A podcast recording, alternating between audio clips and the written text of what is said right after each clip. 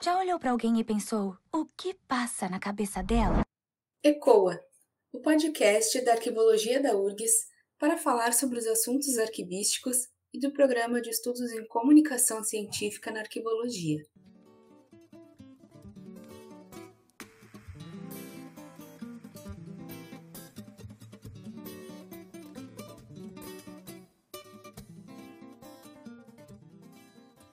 Eu sou a Juliana Horta. E eu sou Amanda Xavier, e juntas iremos mediar o episódio de hoje. Este é o segundo episódio da série Lumière, um projeto que traz o podcast a arquivologia através de filmes, seriados e documentários. Você que é nosso ouvinte, se tiver algum filme, documentário ou série que você queira nos sugerir para analisar aqui no Lumière, encaminhe suas indicações pelas nossas redes. E hoje o nosso episódio é sobre as animações e arquivologias. E para colaborar e enriquecer nossos debates, convidamos o Tyron Rodrigues Rangel para discutir esse assunto e debater aí com a gente. Olá, Tyron, seja bem-vindo. Gostaria que você pudesse aí se apresentar brevemente, falar sobre sua trajetória profissional para os nossos ouvintes. Olá, Amanda. Olá, Juliana. Bom dia a todos os ouvintes, sejam todos bem-vindos. Espero que possamos dialogar, desconstruir para reconstruir uma arquivologia cada vez é, melhor para a nossa área. Bom, eu sou bibliotecário, eu tenho dupla formação, né? Eu sou bibliotecário e também sou arquivista, mas sempre tive oportunidade de, mesmo na primeira graduação de biblioteconomia, estar em contato com a área de documentação, com a área que no início eu denominava como área de documentação, né? Mas hoje eu identifico como área arquivística, obviamente. Então hoje eu atuo na área de arquivologia. É, eu também tenho mestrado tá, em Ciência da Informação pela UFRJ, em parceria com o IBICT, e atualmente estou fazendo doutorado em Ciência da Informação na UF. Também sou pós-graduado em Docência para o Ensino Superior pelo Instituto Federal do Rio de Janeiro e atualmente eu estou trabalhando na Coordenação Geral de Gestão de Documentos do Arquivo Nacional e atuando como professor visitante da pós-graduação de gerenciamento de informações, gerenciamento de informações com ênfase em GED-SM pela Universidade Augusto Mota, aqui do Rio de Janeiro. É um prazer poder participar e colaborar com esse projeto e, e, que, e que possa ser muito proveitoso para todos nós. Muito obrigada pela tua apresentação, Tyron. E nós te convidamos, então, para neste episódio falar sobre o filme Divertidamente, né? E outras e algumas animações aí que vamos estar citando. E Divertidamente é uma produção da Pixar, lançada em 2015 pela Disney.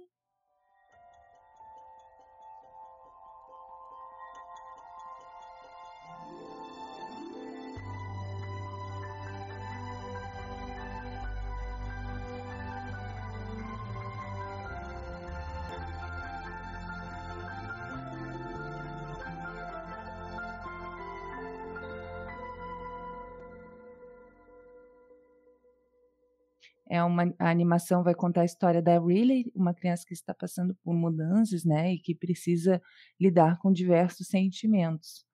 Esses sentimentos no filme são retratados como personagens que integram e administram a mente da menina, e são eles a alegria, a tristeza, o nojinho, o medo e a raiva. E estes são responsáveis por gerar as memórias, né? que são encapsuladas em bolas de cristais coloridas uh, cada cor uh, para cada sentimento, então, né? Essas bolas de cristais percorrem trilhos que possuem filtros ali em formato de hélices, onde eles são classificados, algumas selecionadas como essenciais, são memórias que formam a, a base da identidade da guria, e, e a saga então começa quando essas memórias essenciais se perdem, né? A alegria e a tristeza precisam fazer todo um trabalho de resgate e volta e voltar então à sala de comando, né? E elas acabam passando por várias estantes cheias de memórias, por um vale de memória esquecida e também outros lugares da mente humana ali, com, como o trem do pensamento e o campo da abstração. É. E Tyron, assim, o uso de filmes e séries, né, para uma melhor assimilação de um conteúdo, ele é muito recorrente. Essa animação mesmo, ela se mostra muito efetiva para traduzir, principalmente assim para o público infantil, como se dá esse processo de adoecimento mental, a construção da identidade, enfim, entre outros assuntos tidos como mais complexos. O que te chamou mais atenção sobre essa animação que, que te levou a fazer um artigo sobre ela? Então, meninas, o que me despertou, primeiramente, interesse em escrever, é, em traçar esse paralelo, né, sobre a arquivologia e o, e o filme a animação divertidamente, foi justamente de demonstrar, a necessidade de demonstrar, né, para os leitores, a, a relação e o papel do documento na construção da identidade individual e coletiva, né? Porque é, é algo muito provocativo no filme o papel das esferas de memória. A gente percebe que toda a vida da menina Riley, né, é, é desenvolvida e desenhada a partir da ação que é dada ou da leitura que é dada às esferas de memória, que nada mais são do que documentos, documentos de arquivo né, que registram informações, né? É, então esse, é, esse, foi, esse foi o nosso ponto de partida, meu e do, e do meu colega André, de demonstrar a relevância né, da identificação do documento de arquivo como, como um dos fatores essenciais para a construção da memória da menina Riley. No filme ali, as memórias da garotinha, elas vão surgindo e automaticamente são registradas e categorizadas, né, as emoções, uh, já sendo direcionada para o seu devido local de armazenamento. Na vida, os documentos também são produzidos nessa, dessa mesma forma orgânica. Conforme as pessoas físicas e jurídicas vão desempenhando suas atividades, embora o restante das funções, das atividades não seja tão simples como aparece no filme, né, de ter hélices ali que vão só direcionando e categorizando, como que tu enxerga a, a inserção do arquivista, né, uh, nessa parte de síntese documental, já que não existe políticas de criação de documento, uma vez que eles nascem de forma orgânica, né, no decorrer e, na, e de forma reflexiva as atividades.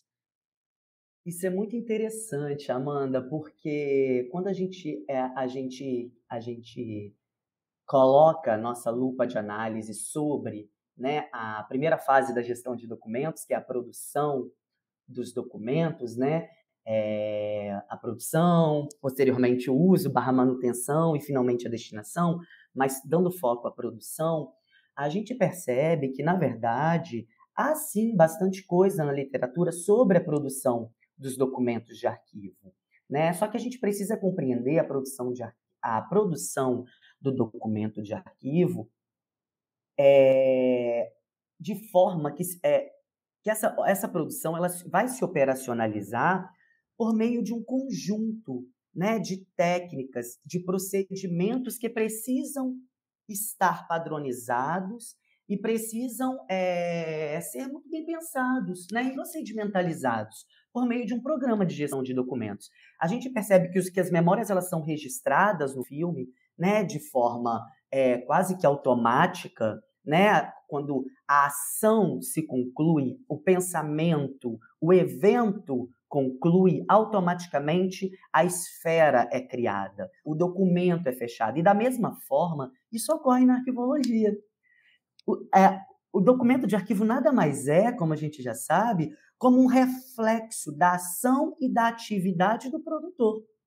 E aí a produção, do, a importância né, da, da primeira fase da gestão de documentos é esse controle, essa padronização da produção documental, para que a gente garanta, né, traçando logo um paralelo com o filme, que a gente garanta que aquela memória, que aquela informação, que aquele evento seja registrado dentro de uma esfera e que seja ali encapsulado, que seja ali capturado, que seja ali manifestado enquanto documento de arquivo.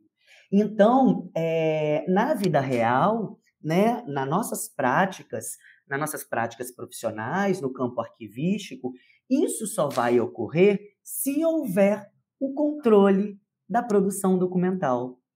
Porque o documento ele é um reflexo da atividade da ação do agente administrativo. Só que esse documento só vai se manifestar e se efetivar enquanto um documento de arquivo se garantirmos uma, um conteúdo estável, uma forma fixa, a padronização da forma documental. E esses são trabalhos que o arquivista precisa ter lá no início da gênese do documento de arquivo.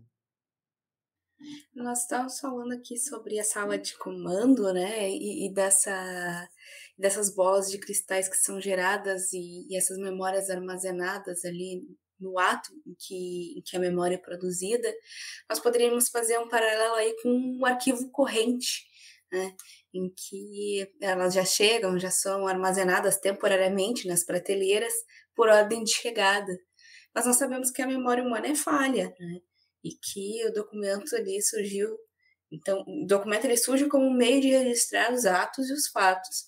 E no filme, o suporte utilizado, então, são essas bolas de cristais, mas na vida real nós possuímos aí uma variedade de tipos de su suportes.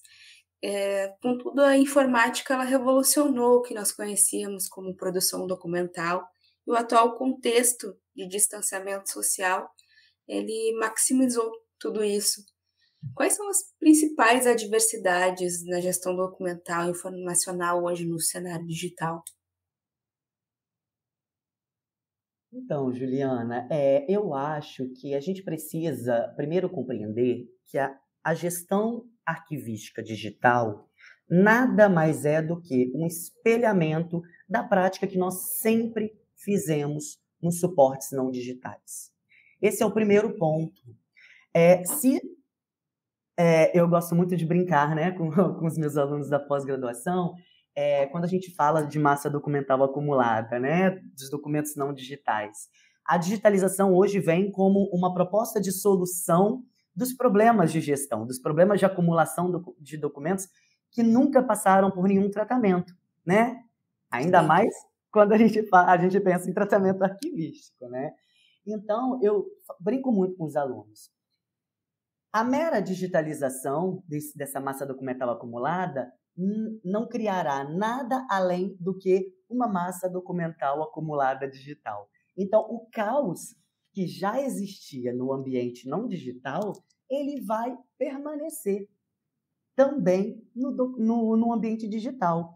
Então, veja, eu acho que hoje as maiores dificuldades que nós temos tá? na, na arquivística digital, quando a gente pensa em gerenciamento tá? da, dos documentos de arquivo no ambiente digital, primeiro é a gente, enten é, é a gente entender a base, que a base arquivística ela é a mesma.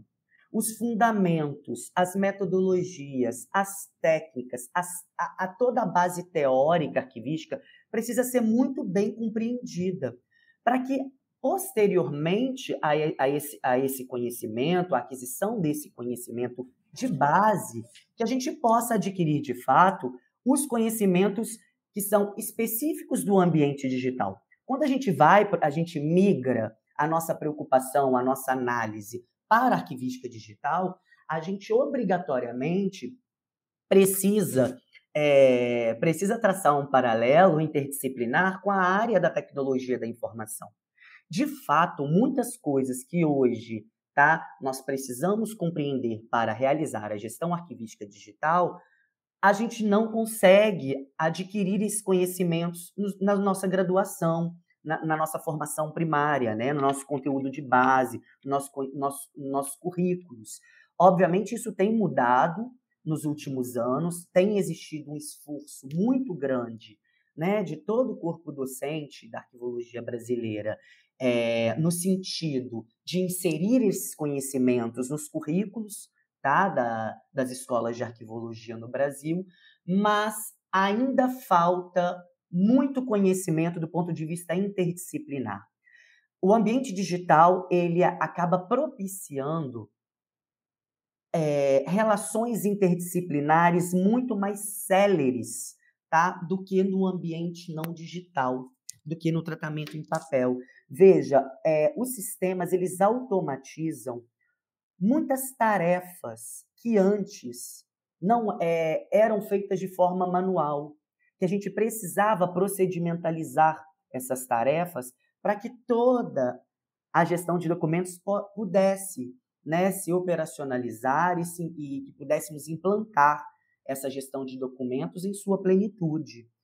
Já o ambiente digital, ele pula várias dessas etapas, porque muitas dessas, dessas ferramentas tecnológicas já estão atreladas aos sistemas informatizados. Então, eu diria para vocês com segurança que eu acho que a maior dificuldade hoje que a gente enxerga, que a gente identifica na nossa área, é esse é, é essa é, aquisição tá, dessa gama de conhecimentos interdisciplinares da área da administração, da área de mapeamento de processos, da área de gerenciamento de recursos informacionais, que não fazem parte da nossa formação, mas que a gente precisa, a gente precisa urgentemente dar conta disso para que a gente possa não executar essas operações, porque não fazem parte do escopo da atividade de nós arquivistas, né? Mas que a gente possa compreender quais são as atividades arquivísticas que precisam ser, é, que, que precisamos direcionar e solicitar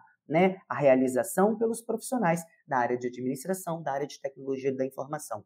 Então, o conhecimento da, do ferramental tecnológico é atrelado tá, ao conhecimento da base arquivística clássica, eu acho que hoje é a maior dificuldade que nós temos para realizar uma boa gestão dos documentos arquivísticos digitais.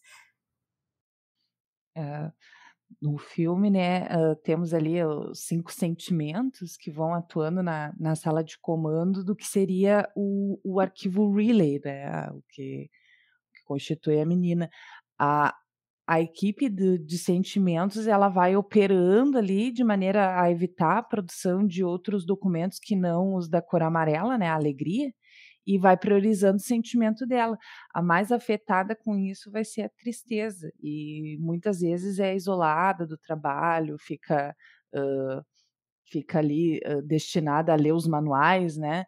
Uh, outra relação conflituosa que aparece no filme é o que se dá ali entre a alegria e os metalúrgicos. Aparece uma cena, eles brigando na hora de jogar as memórias fora, e isso é uma situação que remete muitas discussões entre historiadores e arquivistas, né, sobre as necessidades de descarte de documento considerado desnecessário ao arquivo.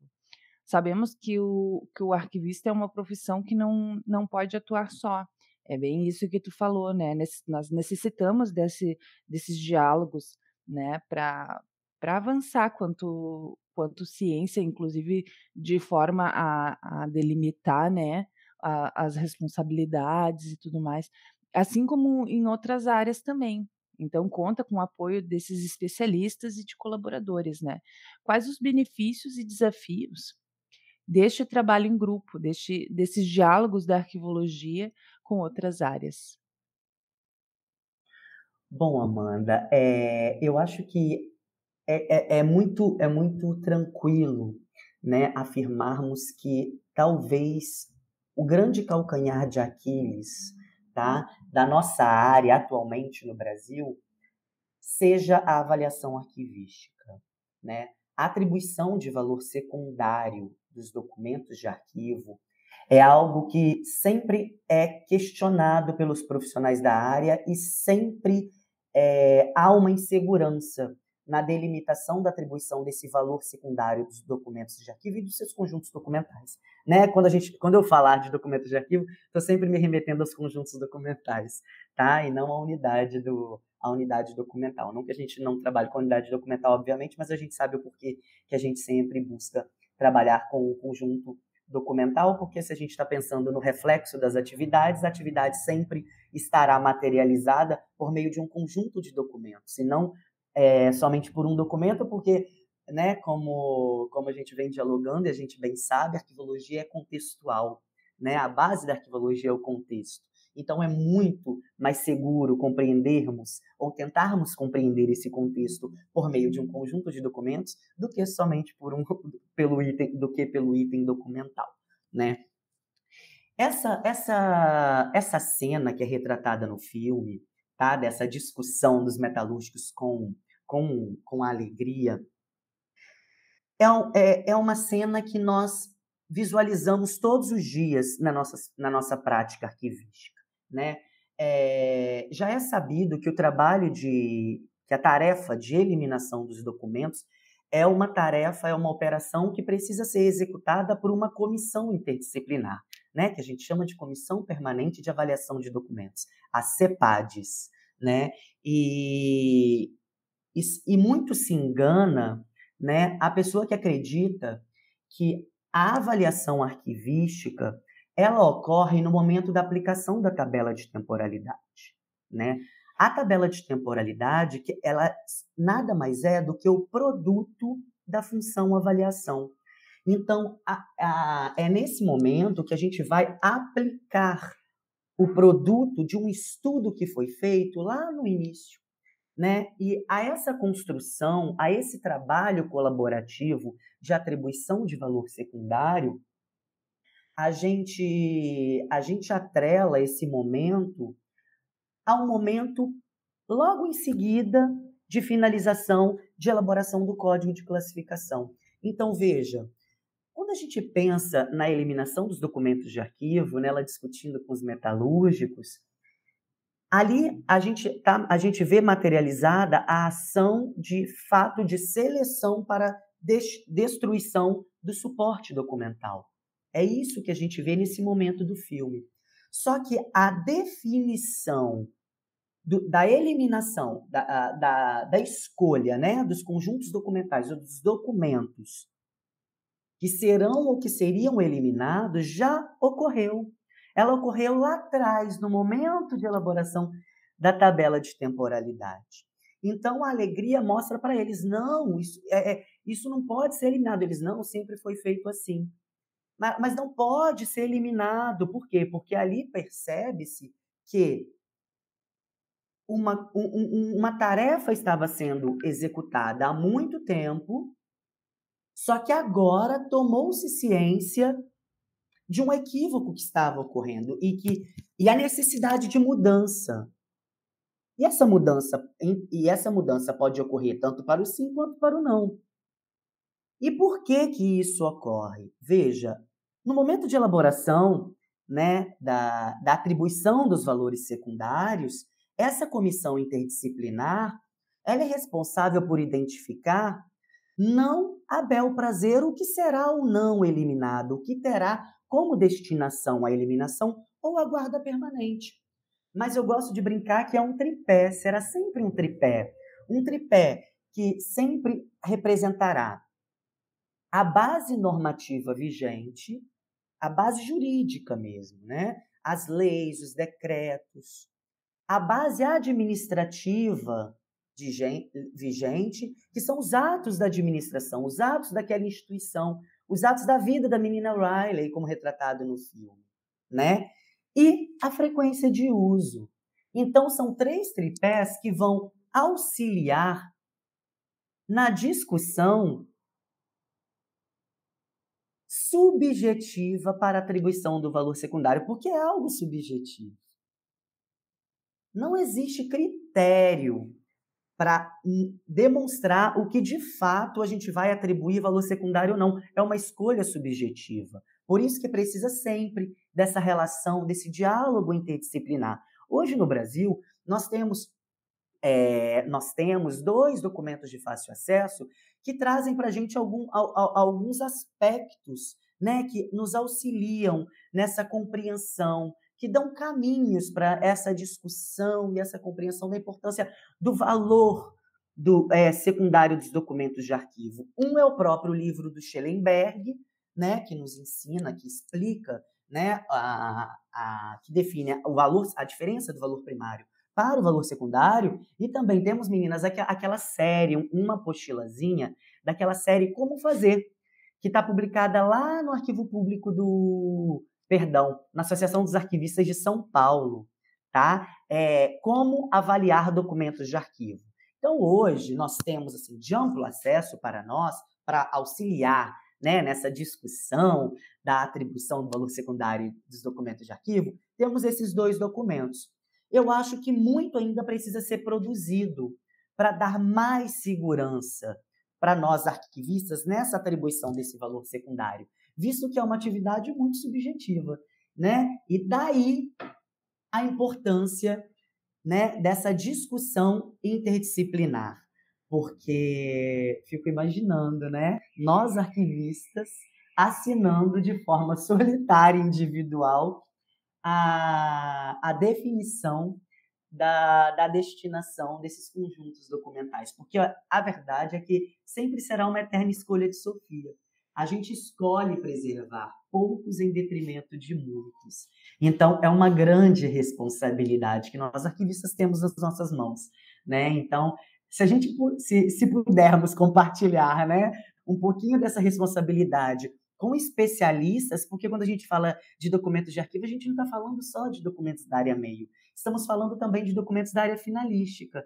E quem, e, e quem conhece mais da, dos documentos, das atividades, do fazer, do mote de existência daquelas competências da área finalística, se não os próprios especialistas, né? Então, se a gente pode trazer essas pessoas, pelo menos um de cada área, para poder colaborar na construção dessas definições, isso traz muito mais segurança para a gente. Isso, isso vai minimizar discussões futuras, como a gente viu da alegria com os metalúrgicos.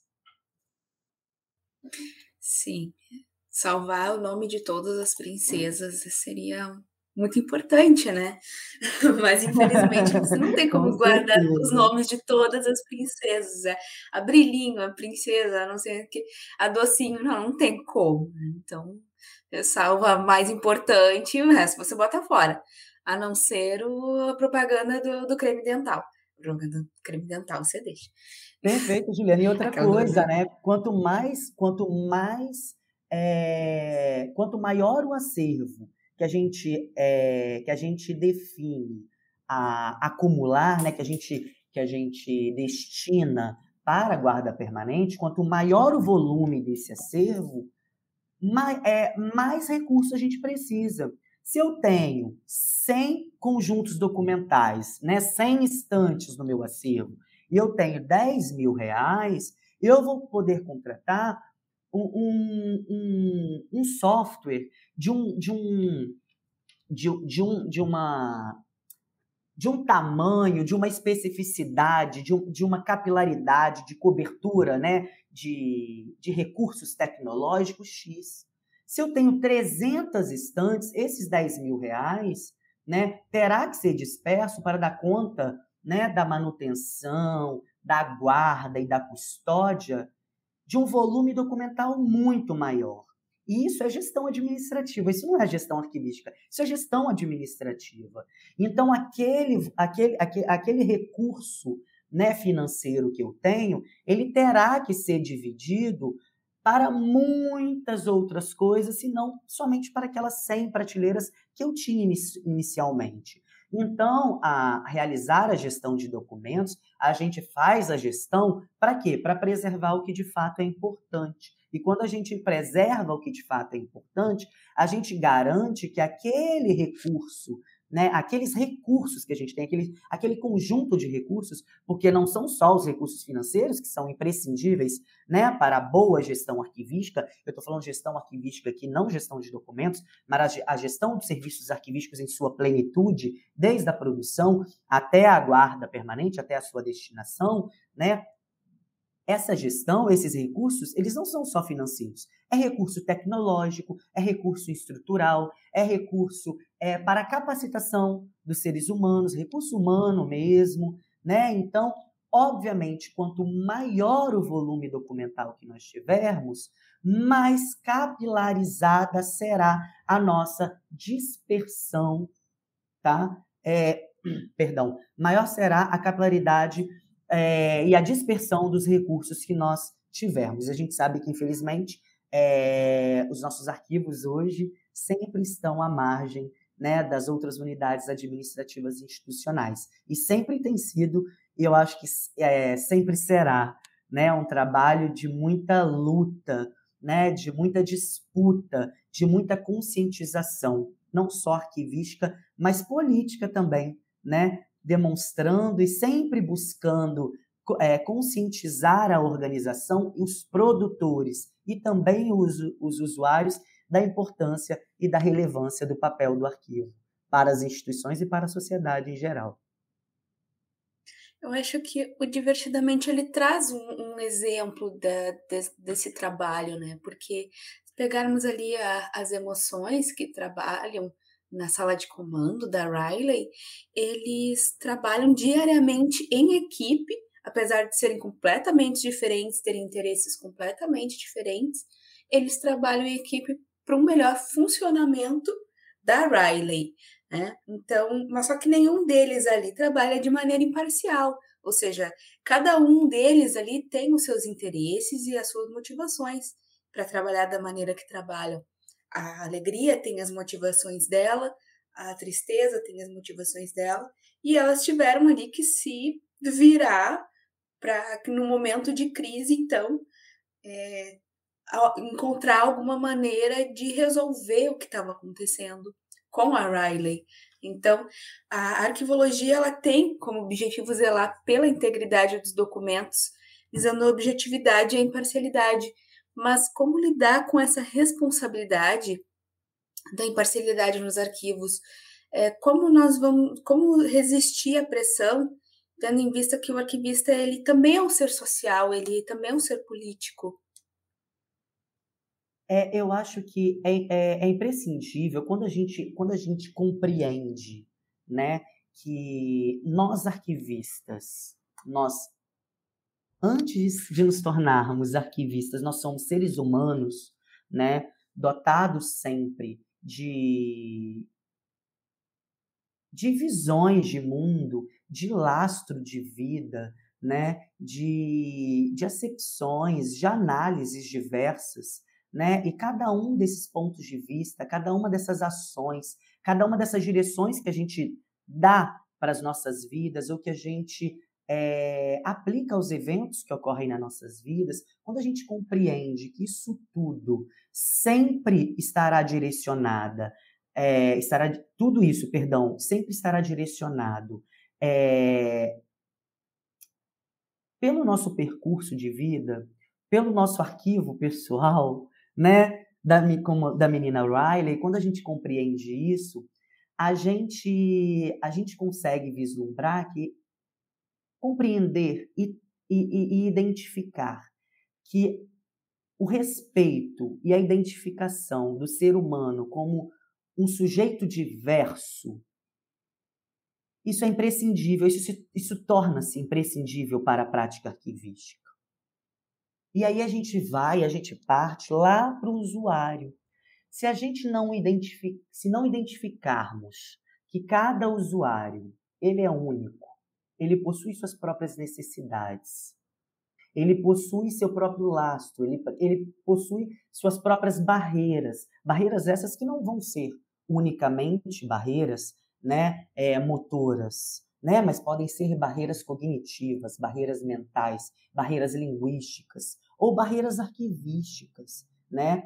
É, quando a gente compreende isso, a gente percebe né, e que o fazer arquivístico ele precisa sim identificar que o trabalho do arquivista precisa partir dessa leitura que nós somos sujeitos parciais.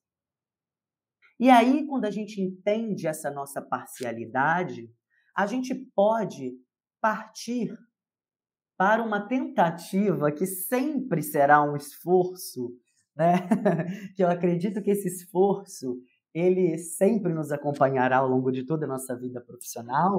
Sim. Sempre, sempre será um esforço na tentativa de mitigar essa parcialidade ou de garantir de fato, né, que a gente possa dialogar no sentido de compreender de fato essa multidimensionalidade dos usuários enquanto sujeitos sociais. Sujeitos esses que são diversos, assim como nós somos diversos. Né? Nós somos diversos porque nós temos formações diversas. Né? Nós sabemos que nós não temos um currículo único. Não estou aqui defendendo currículos únicos, tá? Estou dizendo que nós temos currículos únicos porque os projetos pedagógicos sempre privilegiaram diversos fatores sociais e contextuais. A realidade do Rio Grande do Sul, a, a realidade é, social do Rio Grande do Sul, da sociedade rio-grandense, é diferente da sociedade carioca, que será diferente da sociedade paulista. Veja, não estou dizendo que a prática arquivística será diferente, mas eu estou dizendo que a realidade social ela é diferente. Ela, ela sempre será, perdão, ela sempre será diferente. Então, os currículos também respeitam isso. Né? Os projetos políticos pedagógicos também levam em conta não só a realidade social, mas também o mercado de trabalho da, da região. A gente não, a gente sempre gosta de, de dizer né, que a gente não, a gente não forma arquivistas para o mercado de trabalho unicamente, mas isso precisa estar no nosso campo de visão, né? Porque a gente não está formando, né? As escolas não formam profissionais para eles atuarem nas, em suas casas, né? As escolas formam profissionais para atuarem no mercado de trabalho. Então, obviamente, o mercado de trabalho também será um dos elementos que serão né, levados em conta na formulação e na atualização dos projetos políticos pedagógicos das grades curriculares. E isso, então, quando a gente identifica né, essa, essa diversidade né, do, da, não só dos usuários, mas também dos arquivistas enquanto sujeitos sociais, enquanto seres humanos que somos, a gente vai partir sempre da parcialidade, tá? Porque é muito difícil a gente ser imparcial. Como que eu vou descrever, tá lá no arquivo permanente, como que eu vou descrever um tem um texto muito interessante que saiu na Arquivária, tá? No mês de junho ou de julho, tá? É, de uma pesquisadora canadense que é, ela, é, ela é uma mulher lésbica e ela conta um relato sobre um arquivo LGBT, é, LGBT+, porque ela, a denominação é um pouquinho, o siglar é um pouquinho diferente do nosso, ela relata a experiência dela, tá? É, de visita e consulta e uso desse arquivo, que se diz um arquivo para a comunidade LGBT+, tá? Canadense. E quando ela chega nesse arquivo, ela não se enxerga nesse arquivo, ela não se vê representada. E aí ela começa a buscar a razão dela não se enxergar nesse acervo. E aí ela chega na nessa razão. Ela identifica que há um problema na aquisição desse arquivo comunitário. E aí também é uma coisa, o arquivo, é, esse texto também é, é, um, é bem interessante, porque os arquivos comunitários são pouco discutidos né, na, aqui na nossa arquivologia brasileira. Então, ela traz um pouco da teoria, da base teórica formativa dessa, de, desse tipo de arquivo, né, dessa categoria de arquivos, que são os arquivos comunitários, e ela já demonstra que os arquivos comunitários são arquivos que a aquisição parte da, da própria comunidade, do próprio corpo diretor daquele arquivo. Então, serão aquelas pessoas que dirigem aquela instituição arquivística, são essas pessoas que serão responsáveis por selecionar e por definir a política de aquisição desse acervo. E veja, ela percebeu que toda aquisição do acervo sempre foi realizada por homens brancos cis. Então, mulheres trans não estão representadas, nunca seriam representadas, né? Nunca seriam, não sei, ela questiona isso, mas hoje não estão representadas. E mulheres lésbicas, ela é uma mulher lésbica negra, e ela fala: Eu não me vejo representada. E aí ela questiona isso. Né? E aí a gente pode traçar um paralelo com arquivologia. A arquivologia é, australiana ela tem um trabalho muito interessante no estudo dos povos indígenas. Ela traz, e, e, e na, na última década, ela demonstra a relevância de aproximar essa comunidade na discussão, na descrição arquivística. Veja, uma coisa que a gente precisa ter em mente é que o trabalho arquivístico sempre será o mesmo. A gente sempre vai retratar o contexto de produção e o contexto de acumulação. Mas depois que a descrição arquivística ocorre, que o trabalho de processamento arquivístico ocorre, seja ele na fase de gestão de documentos ou seja ele na, lá nos arquivos permanentes, isso é uma coisa que a gente tem que ter em mente.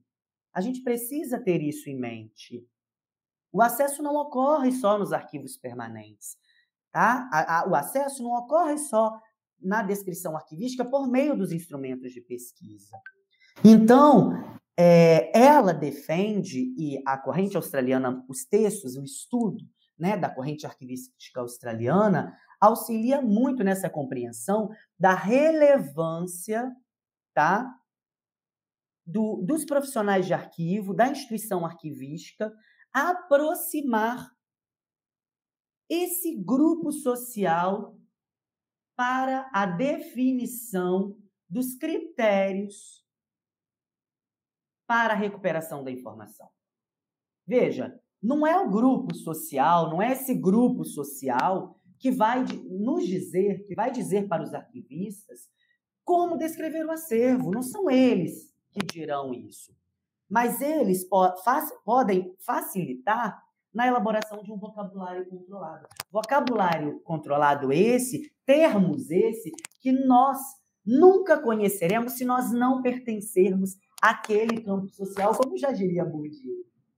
O próprio campo social ele é o responsável por direcionar e por elaborar as suas regras e as suas convenções. Então, se você não faz parte daquele campo social, você desconhecerá as convenções e, re... e, as regras daquele campo social. E esse texto é super interessante, porque ela, enquanto uma mulher negra e uma mulher lésbica, ela não se enxergou por conta de um problema, e é um problema arquivístico. Esse é um problema de parcialidade, de não identificar que o arquivista ele é parcial.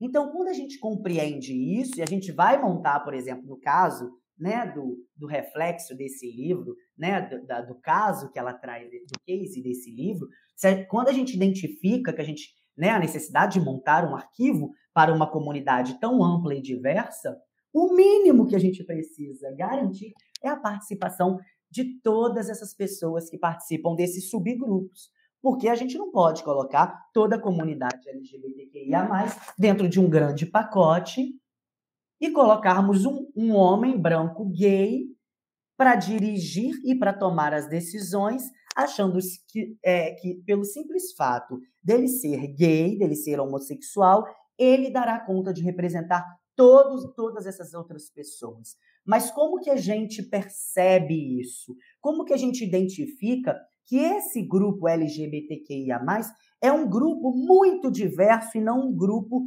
único, que a gente pode, a gente pode visualizar como uma única caixinha, como, como se fossem todas essas pessoas pertencentes de um único grupo. Como a gente identifica isso? Quando a gente dialoga, a gente dialoga com especialistas, com pesquisadores desse grupo. E aí a gente percebe, opa, a gente precisa perceber que a gente, ó, se eu convidar uma pessoa só, eu estarei sendo parcial. Eu tenho que buscar a imparcialidade. Então, a imparcialidade do trabalho é, dentro dos arquivos, ela é algo a ser buscada. Ela é algo que precisa sempre estar no nosso campo de visão. Mas nós sempre partiremos da parcialidade. Então, eu acho que quando a gente compreende isso, eu acho que a gente é, a gente sempre, tá? A gente, é, a gente sempre, sempre buscará, nós sempre buscaremos dar conta daquele contexto social, sabe? Então eu acho que é um trabalho muito difícil. eu acho que a gente nunca vai dar conta de tudo, né? O eu arquivo que... é um espelho da sociedade, né? O arquivo ele precisa ser um espelho da, da sua sociedade, a qual ele representa também. Perfeito. E aí, né, né, né, Juliana e Amanda, fica aquela, aquela questão: como que a gente dá, como, como daremos conta de tudo? Será que a gente um dia vai conseguir de fato dar conta de toda, essas, de toda essa realidade social, sabe? É, é, eu acho que essa é a grande questão. Pois é. Bom, talvez os nossos divertidamente dentro da nossa cabeça nos ajudem, né? o trabalho coletivo, né? É, talvez. Eles nos ajudem.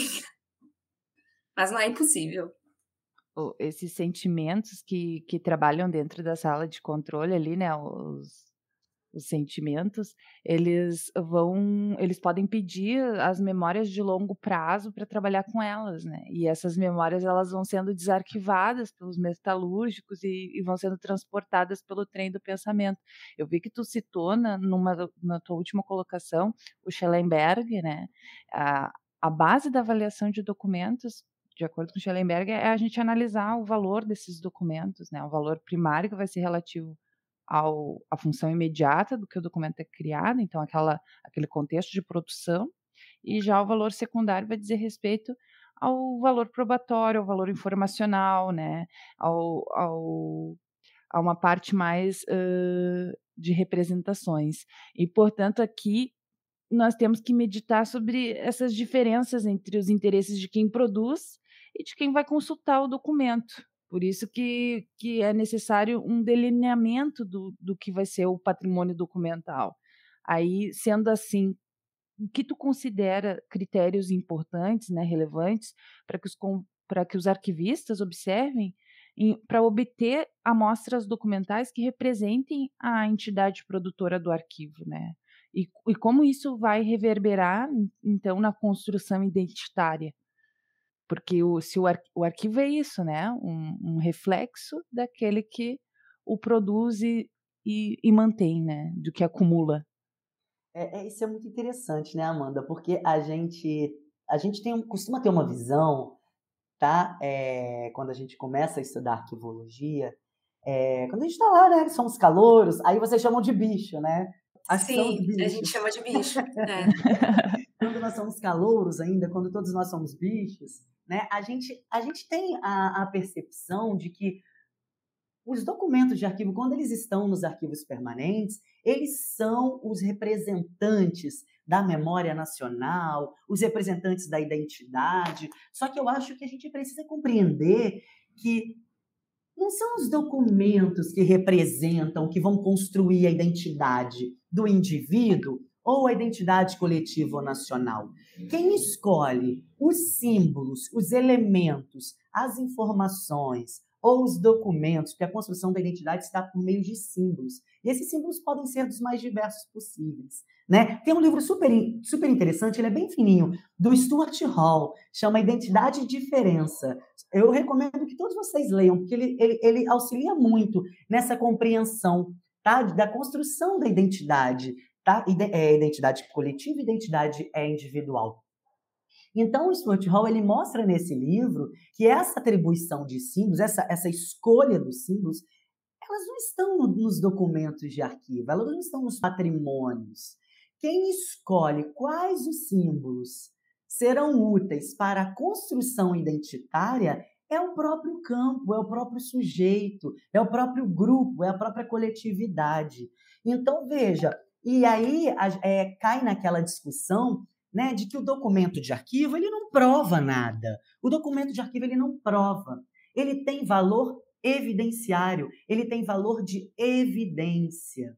Então será sempre a leitura do pesquisador ou do indivíduo que vai atribuir a semântica que ele quiser nesse conjunto de documentos. Obviamente, por isso a importância do trabalho arquivístico, porque o que, que o trabalho arquivístico vai garantir? Vai garantir a organicidade do conjunto, vai garantir o contexto de produção e de acumulação. Então, veja, o, o contexto de produção e acumulação será sempre o mesmo, desde que eu garanta a implementação de um programa de gestão de documentos em sua plenitude. E, quando, e, e, e, obviamente, o trabalho também lá nos arquivos permanentes.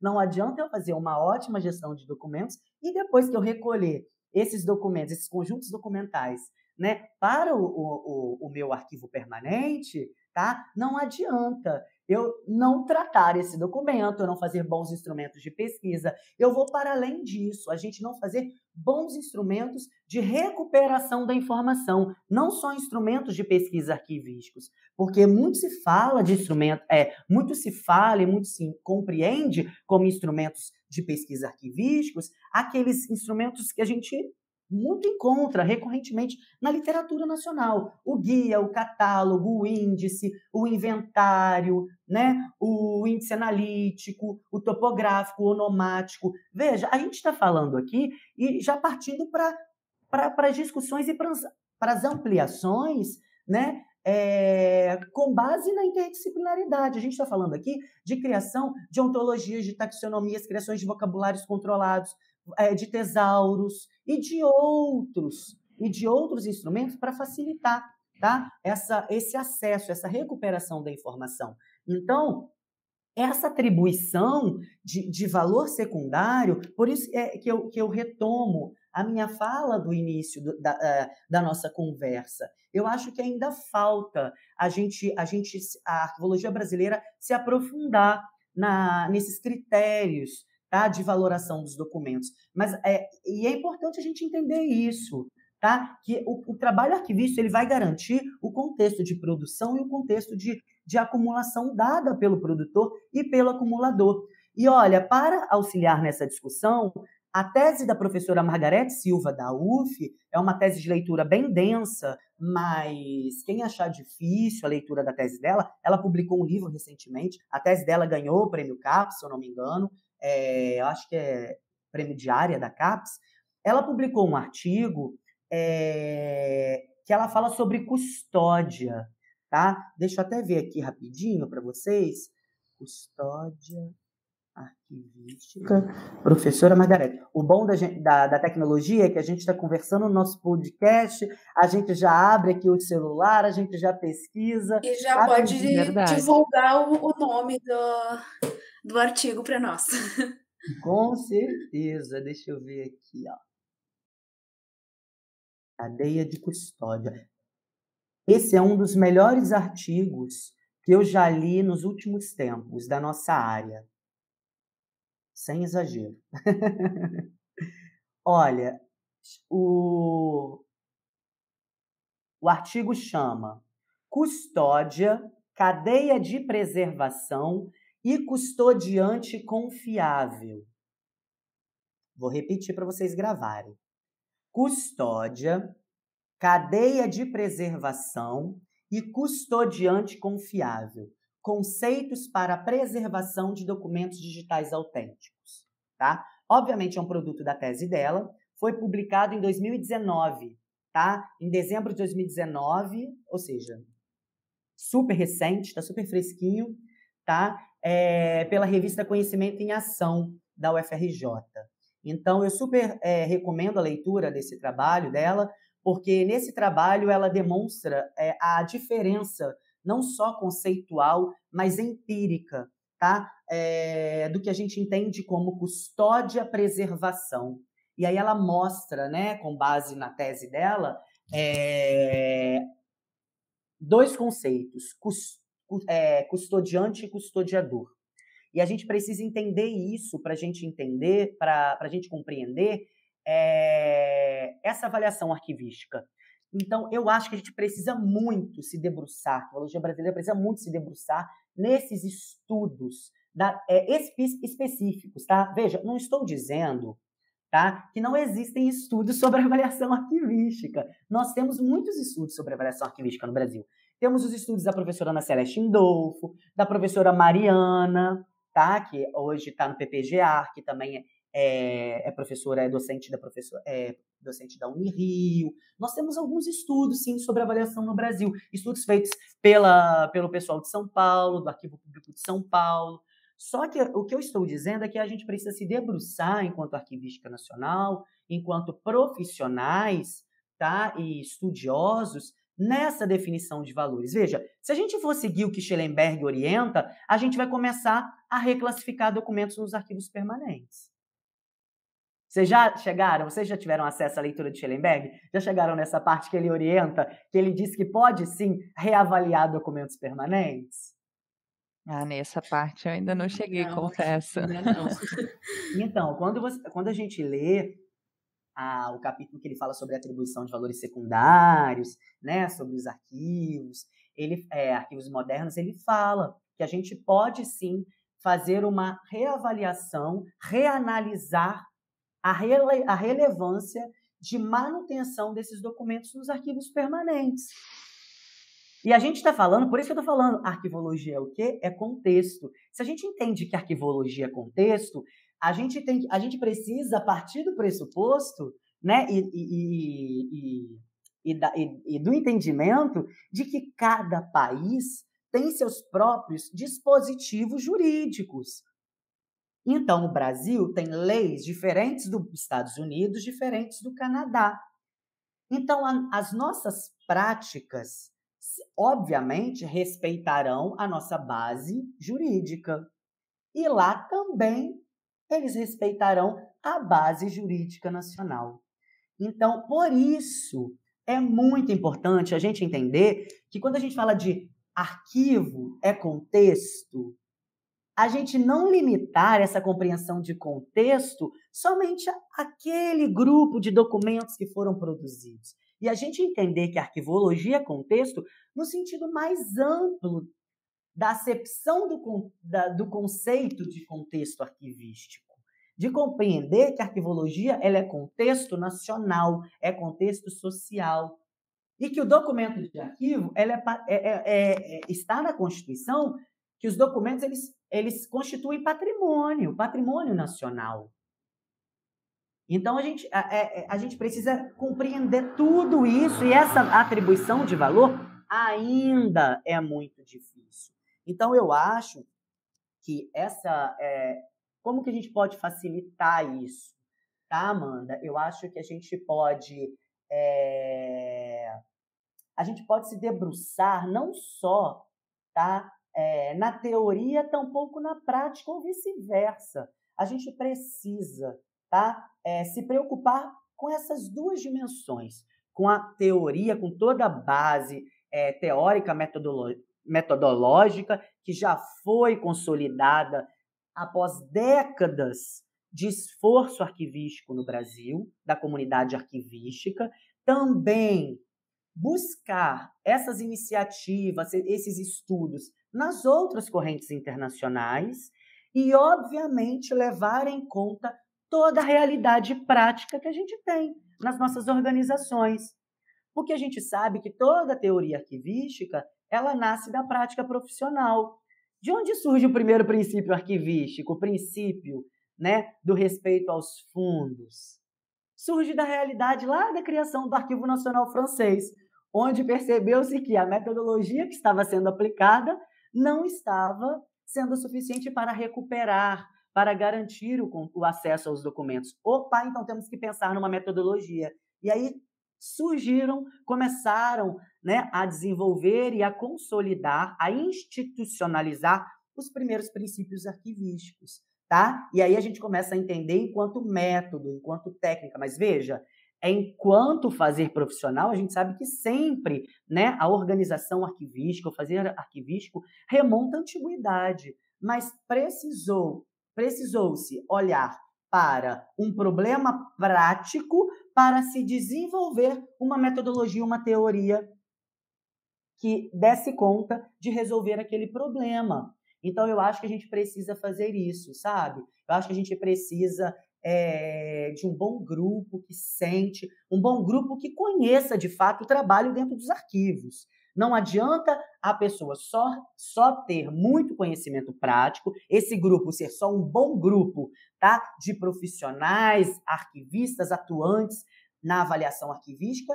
e tampouco teóricos que nunca atuaram em arquivos. Eu acho que a gente precisa reunir dois, é, esses dois grupos, com um bom grupo, com, é, formar um bom grupo de profissionais para que a gente possa se debruçar e, e estudar um pouco melhor isso. Veja, eu não estou dizendo que a gente vai chegar num nível de zerar a subjetividade da avaliação arquivística. Eu não acredito nisso, porque eu estaria, é, eu estaria anulando tá, tudo que eu estou conversando, que a gente tem discutido até o momento. Vocês estão falando que a gente precisa respeitar a diversidade, a multidimensionalidade do, do usuário e do arquivista e enxergá-lo como um sujeito pertencente a, a, a, a, qualquer campo social que a gente nem imagina, eu não posso acreditar que há a possibilidade de mitigar ou de zerar a subjetividade da avaliação arquivística.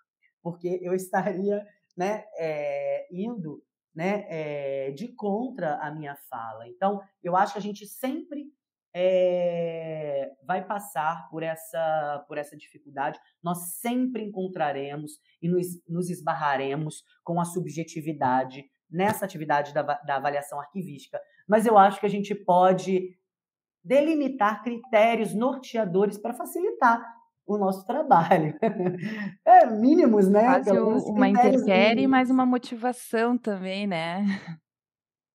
Exato, Amanda, porque assim, a subjetividade pode existir, né? Ela sempre existirá, é ao meu ver, né? É, obviamente, eu acho que é por isso que eu falo da relevância da reunião de um bom grupo de pesquisadores e também de profissionais, porque tudo isso que a gente compreende hoje como avaliação arquivística pode ser desmontado e desconstruído por meio desse, desse estudo aprofundado né? que, esse, que esse grupo venha fazer. Então, eu acho que é, a gente precisa, a gente sempre vai, vai necessitar avançar em todos os pontos, sabe? Do fazer arquivístico, assim como a gente vê no filme que a, a, a, as, as cinco emoções sempre tiveram tudo tá? É, é, sobre o comando delas, elas sempre deram conta de tudo, sempre controlaram toda a situação, e quando a situação fugiu do esperado, o filme começa a se desenrolar e a gente começa a perceber que a alegria e a tristeza, assim como as outras, né? Porque enquanto a alegria foi tentar resolver o problema que estava fora da sala de comando, e aí eu coloco a sala de comando como serviço arquivístico, né? E aí pensando não na gestão de documentos, porque veja, ela identificou um problema lá no arquivo permanente, lá nas memórias essenciais, né? Então ela sai da sala de comando para tentar resolver um problema lá no final. E aí a gente entende que apesar de estudarmos a prática arquivística dividida nesses a gente pode chamar nessas duas nesses dois grandes grupos, né? Nessa categoria da gestão de documentos e na área dos arquivos permanentes, a gente precisa entender que o, o, o a arquivologia nos arquivos, né? Entender o ciclo de vida como um ciclo de vida mesmo, né? E não confundir o conceito de ciclo de vida com a teoria das três idades, porque eu acho que existe, ainda existe essa confusão né, na arquivologia brasileira. O ciclo de vida, o próprio nome já diz, né? É todo o ciclo de vida dos documentos de arquivo. É desde lá da, da, do registro da memória do evento, né, que a menina Riley passava, a sua materialização, o seu registro, né, a sua captura ali na enquanto documento de arquivo nas esferas de cristal, até a eliminação, a sua destinação, que é a, que é a sua eliminação, a sua destruição, que é jogar no poço, ou a guarda das memórias essenciais.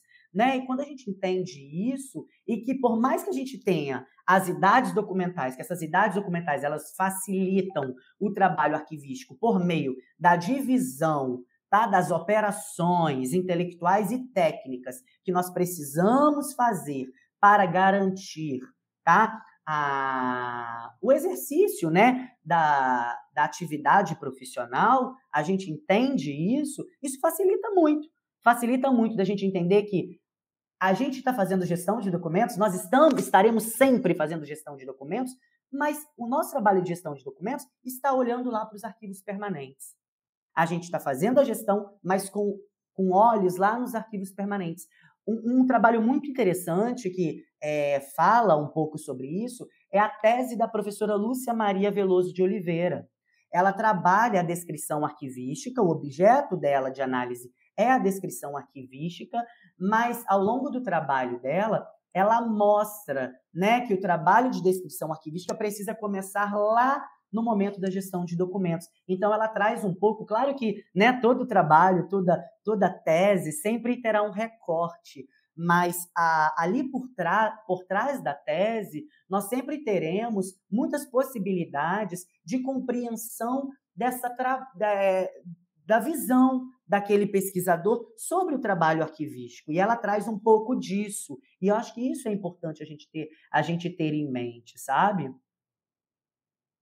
É, além do Divertidamente, é, outras animações da Pixar, elas também trazem nas suas narrativas alguns personagens que evocam a imagem do arquivista, como a mal-humorada Ross, do, Arquivos, do Monstros S.A., né, que é um filme de 2001, e a contadora perfeccionista Terry, do filme Soul, que é um filme mais recente, é um desenho mais recente da, da Pixar. Esses estereótipos que envolvem a profissão, né, representados em criaturas burocratas e ranzinzas, é, que incomodam ali os protagonistas com as suas paranoias, mas que ao mesmo tempo divertem o espectador, criam uma narrativa de que a burocracia e o trabalho com a gestão documental é monótono, né? E que muitas vezes ele é desnecessário. É, o que, que nós, como arquivistas ou futuro, futuros arquivistas, podemos fazer para mudar essa visão de uh, que a sociedade tem em geral da nossa profissão? Eu acho que esses são dois, é, duas excelentes animações, Juliana, que eu acho que, que, as pessoas também precisam, precisam, é, precisam ver, né, e analisar sobre a óptica arquivística porque eu acho que essa, essa visão que a gente tem do, do responsável né, pela custódia dos acervos, eu acho que isso, isso está para além dos arquivos, tá? Eu acho que isso também, é, é essa, essa, essa, essa visão do, do profissional como, como aquele rabugento, né, do silêncio, de que é, o acervo é meu. Eu acho que isso também, isso também, essa, essa questão também mora, né? Na, no ambiente biblioteconômico, no ambiente museal. Tem um filme muito antigo que é, que na biblioteconomia a gente sempre assiste. Não sei se na, na arquivologia, na minha graduação de arquivologia, eu não assisti, mas na biblioteconomia eu assisti. Eu não sei se aí na arquivologia vocês têm acesso a esse filme na formação base de vocês, na formação primária, que é O Nome da Rosa. Esse Sim. filme ele ele conta a história, né? Mas a história, né? Isso. Eu, como fiz história, eu tive essa, esse acesso a esse filme. Exatamente. Eu acho que, assim, apesar do livro tratar uma realidade das bibliotecas, né, eu acho que é, os arquivistas precisam também ver esse filme para eles compreenderem essa questão de onde vem essa, essa, essa, esse olhar do profissional arquivista como, como um guardador mesmo de, de papel. Aquele, o tiozinho que cuida do arquivo morto, sabe? Aquela pessoa que não sabe mexer no computador, aquele profissional que não serve para fazer nenhuma outra atividade ou que ninguém mais é, aguenta trabalhar na instituição. Então vamos colocar essa pessoa, pra, esse profissional para ficar lá no arquivo morto, para cuidar lá do setor de protocolo. É, essa, essa, então a gente percebe quando a gente assiste esse filme como O Nome da Rosa, aí, de novo, voltando ao contexto, né? A gente percebe que isso não é uma, uma perspectiva, uma visão nova sobre a nossa profissão. Isso é algo que foi sendo consolidado há, muitas, há, há muitos séculos e que ainda hoje é, muitos não sabem o que a arquivologia faz de fato. Veja, se na nossa própria área a gente ainda encontra discussões, não estou dizendo, tá? Pelo amor de Deus, que essas discussões são deveriam cessar. Pela, pelo contrário, acho que no campo científico a discussão é sempre necessária, né? Porque a ciência ela, ela se constrói por meio dos contrapontos. É, quando, não tiver, não, quando não tivermos mais contraponto para fazer do trabalho do nosso par, eu acho que a gente deixa de produzir ciência. Né? A ciência se constrói daí, sempre do contraponto. Mas é, se a gente ainda encontra tá, pesquisadores na arquivologia brasileira que defendem que a arquivologia é uma ciência e outros que não têm tanta certeza se ela é uma ciência, uma disciplina ou uma subárea da ciência da informação, como que a gente vai mostrar para a sociedade que a nossa profissão não é monótona, que a nossa, que a nossa profissão ela trabalha assim com burocracia? Como que a gente vai mostrar para a sociedade que burocracia ela não pode ser enxergada como é, por meio dessa ótica, dessa, dessa abordagem pejorativa, que a burocracia, sim, ela pode ser boa, tá? A gente tem essa, essa conotação pejorativa de que, ah, o trabalho burocrático, sempre olha pelo lado, é, pelo, pelo, pela pior acepção possível do contexto de burocracia. Mas quando a gente vai ler um pouquinho né, da teoria weberiana, da construção da burocracia, a gente percebe que existem sim diversas ah, nuances positivas na teoria burocrática. Mas isso a gente só consegue perceber quando a gente, a gente vai, a gente foge, a gente vai buscar outras literaturas, senão aquela literatura do campo arquivístico. Então eu acho que primeiro a gente precisa entrar no consenso, sabe? Eu acho que primeiro a gente precisa compreender de fato o que é arquivologia. A gente precisa, é, e aí eu falo de base, é, é por isso que eu falo, a, a discussão, sabe? o contra-argumento, isso, é, isso sempre será necessário para que a gente sempre avance enquanto ciência e enquanto profissão. Isso é muito importante que a gente discorde. A discordância é um ponto crucial. Só que, veja, a gente não pode discutir, a gente não pode discordar sobre o lugar, a relevância da nossa área. Tem uma pesquisadora sobre interdisciplinaridade que chama Olga Pombo, que ela escreve o seguinte: que para uma área ser interdisciplinar, primeiro ela precisa ser disciplinar ela precisa entender quais são as suas zonas limítrofes, qual, qual é o seu cercadinho. Então, acho que primeiro a gente precisa entender qual é o cercadinho da arquivologia brasileira. E aí depois a gente ultrapassar esse cercado e a gente mostrar para o mundo, sabe, para a sociedade, que esse é o nosso cercado. Mas a gente não pode fazer isso então, Dairon, antes de, de cercar a nossa área? Claro que a gente pode. E a gente faz isso há décadas. A gente faz isso há décadas. Né? É, esse projeto né, do Lumière, né, também do ECOA, já é isso, já é um pouco disso. Essa iniciativa de vocês já, já, já caminha no sentido de mostrar para a sociedade o que é arquivologia, qual a abrangência da arquivologia, a relevância social e técnica da arquivologia e mostrar que se tem uma profissão que não é nem um pouco monótona, é a nossa área, a arquivologia. Olha quantas coisas a gente já discutiu hoje, né, meninas? A gente falou de administração, de é recursos é humanos, a gente falou de uhum. memória social, a gente falou de identidade, a gente falou de história, de sociologia, a gente falou de política.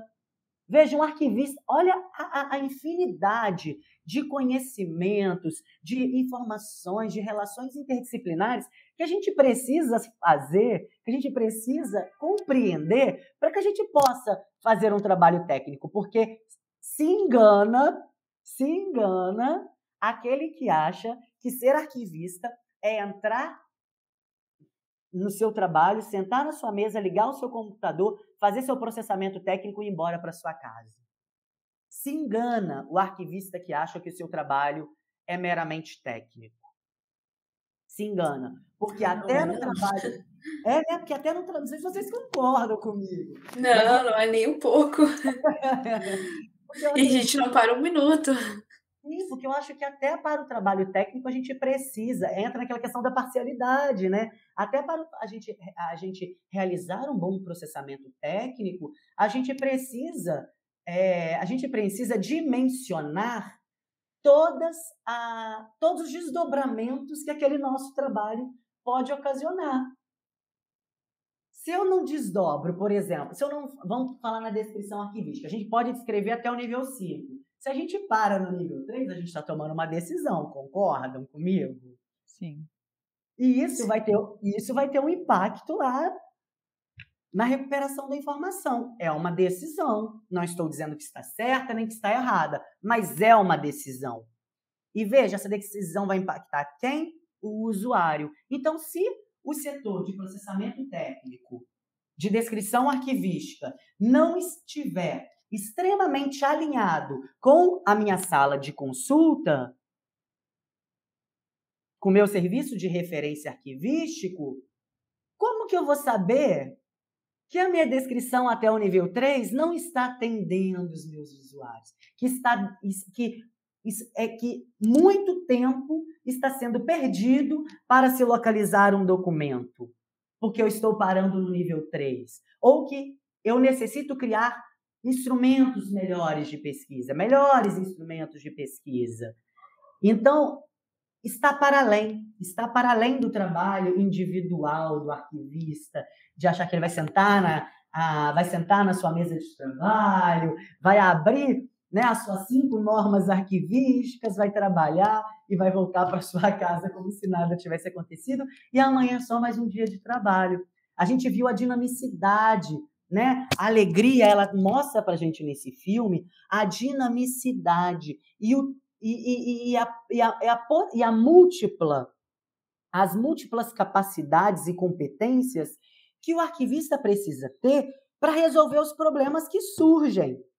E os problemas sempre vão aparecer, a gente vê isso no filme, né? Que é, ao longo do transporte das memórias, ao longo do transporte desses documentos, muitos problemas acontecem. Isso acontece também na vida real. Para eu tirar um documento do meu acervo, eu preciso. É, e aí a gente fala né, de empréstimo desses documentos. Isso, obviamente, no âmbito da gestão de documentos, dos arquivos intermediários, porque no arquivo permanente a gente fala de consulta, né? Ou esse empréstimo é local, não existe esse trânsito do documento, esse translado do documento, mas em empresas privadas isso é muito comum. A gente tem que falar também da arquivologia das empresas privadas. A gente não pode só pensar na arquivologia pela óptica do serviço público, né? Porque a gente sabe que ela, ela nasce né? Muitos teóricos falam disso. A Fonseca fala disso, né? A Maria Odila fala disso, né? É, o Jardim também tem textos que fala disso. A própria Maria Helena Leite Paz também, alguns textos ela fala disso, que a arquivologia tem como base a administração pública, tá? E que importante que nós tivemos como base a administração pública. Isso é muito relevante. Só que a gente também precisa entender que quando a gente fala de instituições privadas, Boa parte das instituições privadas, elas terceirizam a guarda. Então, o acervo precisa sempre vir. Né? E aí o filme mostra para gente a relevância do controle, tá? O controle de empréstimo, de. Quando a gente fala de uso e manutenção, a gente está falando de cuidar disso em todo o ciclo de vida. E o filme mostra isso. Assim como o trem se perdeu, a memória caiu, né? Isso pode acontecer na vida real. Eu posso ter um depósito numa região periférica, por exemplo, de Porto Alegre, que quando vocês solicitarem um, uma caixa de documentos, um documento para consulta, quando, não sei se vocês sabem, se vocês têm essa experiência, mas quando a gente trabalha com, com, com arquivo, é, quando a gente terceiriza, tá, a guarda para empresas terceirizadas, a gente solicita um documento, na verdade a gente solicita a caixa do documento. A empresa não manda um documento, ela manda a caixa inteira onde aquele documento está. E a gente paga por caixa. E essa caixa, ela é etiquetada, ela recebe um lacre. E quando eu rompo esse lacre, para eu devolver essa caixa, eu preciso lacrar novamente essa caixa. Então, eu estou pagando novamente pelo lacre da caixa. E eu pago pela, pelo transporte dessa caixa. Então, veja, se eu não tenho no meu contrato de trabalho, se eu não estabeleci critérios para segurança da tramitação. Isso também ocorre no ambiente digital, tá, gente? A segurança da tramitação, do transporte, da distribuição dos meus documentos, esse documento pode se perder. E veja, pode se perder definitivamente. Imagina se esse caminhão, se você solicita 17 documentos, ou seja, serão 17 caixas, e essa empresa coloca essas caixas em um caminhão de baú aberto. E quando ela passa no meio, nas proximidades do, do, do Guaíba, cai aquela tromba d'água. Não sei se aí chama tromba d'água, em Minas chama tromba d'água. quando cai aquela tromba d'água, destrói todos os meus documentos. Eu tenho um sinistro de água que apaga os registros dos meus documentos, que eles, boa parte deles estavam escritos em caneta, a lápis, são documentos mais antigos.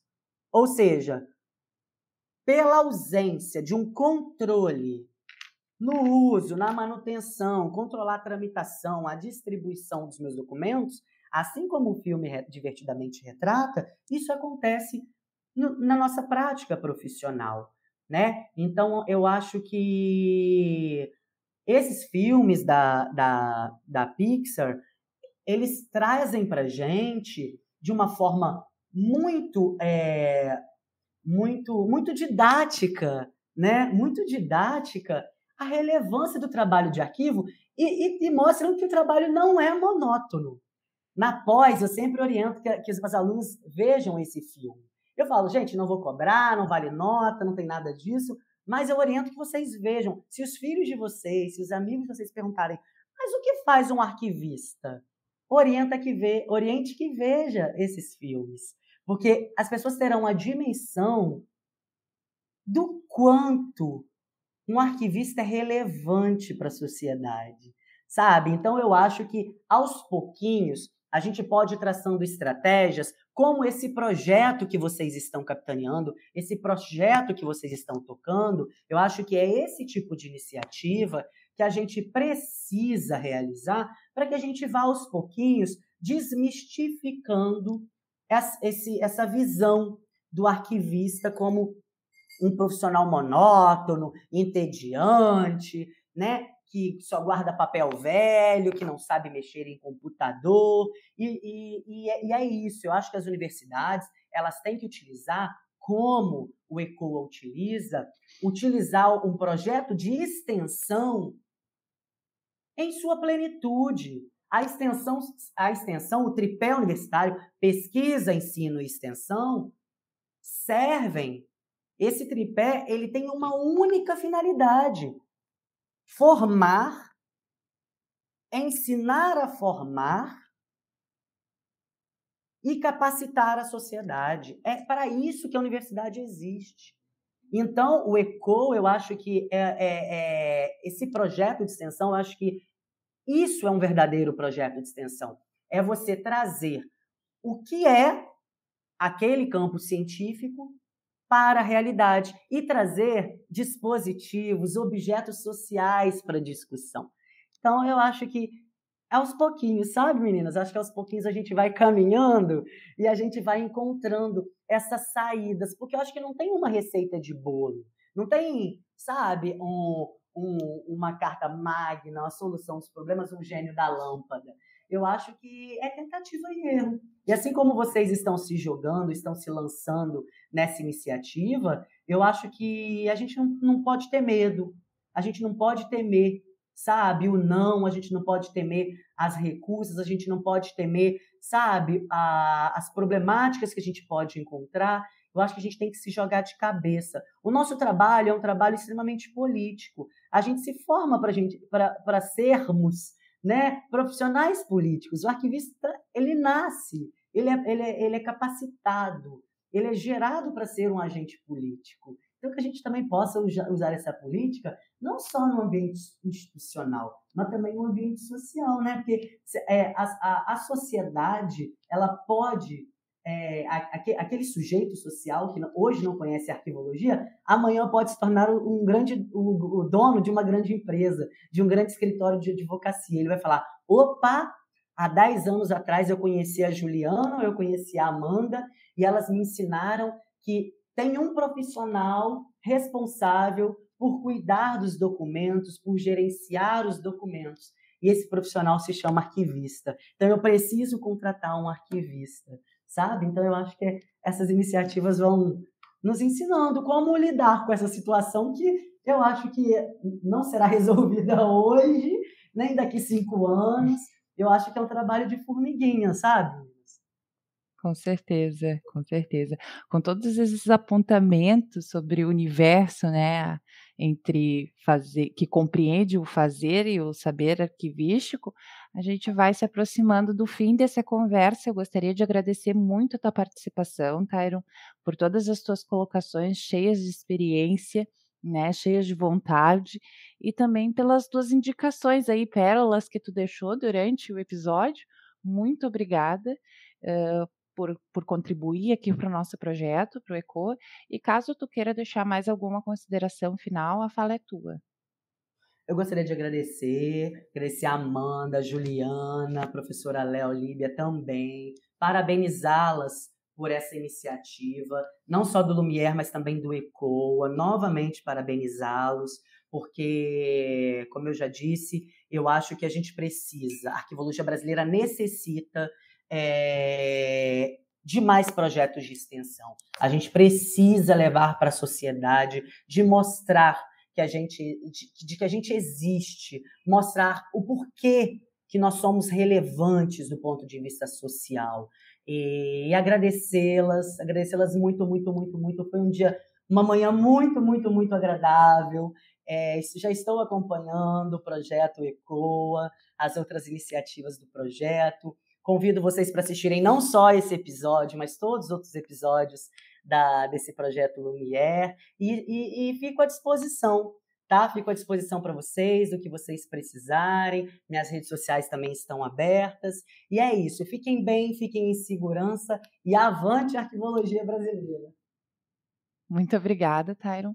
E fiquem ligados, então, nos nossos próximos episódios do projeto aqui.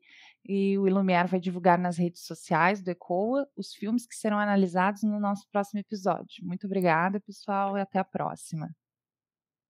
Obrigada, Tyron. E nós vamos encerrando mais um episódio.